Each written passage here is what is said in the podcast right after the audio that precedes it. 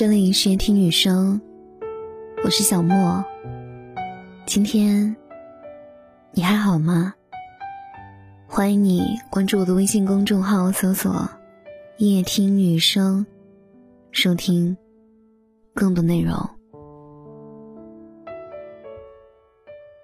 王朔写过一篇文章，标题很调皮，叫“唯一让我欣慰的是”。你也不会年轻很久。他说自己永远活在二十五岁，直到有一天，看到一个很心动的姑娘，心里第一个念头竟然是：这个姑娘对我来说，会不会有点小？这个时候他才发现，原来在爱情面前，要服输。我也是一个对年龄特别不敏感的人，从没有给自己设置过任何年龄限制。觉得年龄这个东西，除了在某些极限运动里或者生育里面，的确起到一条金线的作用，但对于人生大多数问题，年龄都不是问题。所以不管什么样的年龄，我们都不必认输。生活不容易。我们活着没必要跟自己过不去。当我们发现有许多衣服已经不再适合自己，与其悲伤岁月是把杀猪刀，不如欣喜若狂的认为，自己的品味果然随着岁月的沉淀而突飞猛进。我们不再是一个随便的姑娘，随便换个工作，随便买件衣服，随便谈一次恋爱。不随便不代表我们老了，而代表。我们终于有选择的资格与能力了。前辈告诉我，我们的一生是在不断与自己做生意，无论什么年龄，我们都不能做赔本的买卖。当我们决定或者身不由己的要放弃一件事，一定要拿出等量的得到来交换。放弃事业的奋斗，就要交换生活的安稳。在业余爱好中获得成就感，放弃爱情的追逐，就要交换一个人的清静、自足，或者婚姻的安稳；放弃稳定的工作和生活，就要交换十分的努力，去成就一个时刻鸡血在线的姑娘。失去的留不住，得到的最重要。对一个忙于与上帝讨价还价的人来说，什么年龄认输真的是一个难题。只能说，什么年龄都有得到与失去。当吸引多年的山口百惠拿到日本最高规格拼布大赛的奖项，她不是大明星，而是一个可以安静下来与宁静、耐心做朋友的女人。我们很难说清楚究竟是做大明星还是做拼布的主妇更幸福，或者所有的只是一个幸福女人的不同阶段。幸福就像一壶茶，一碗汤。当我们喝完了一碗，就要期待下一碗。人和人之间的区别，不是谁能永远年轻，而是我们在怀念上一晚，还是期待下一晚。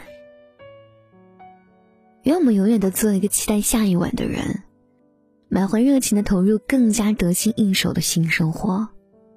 这样，什么样的年龄？都不必认输。晚安。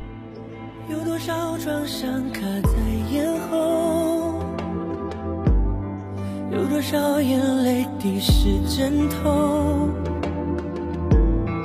有多少你觉得不能够被动的痛，只能沉默？有多少夜晚没有尽头？有多？少的寂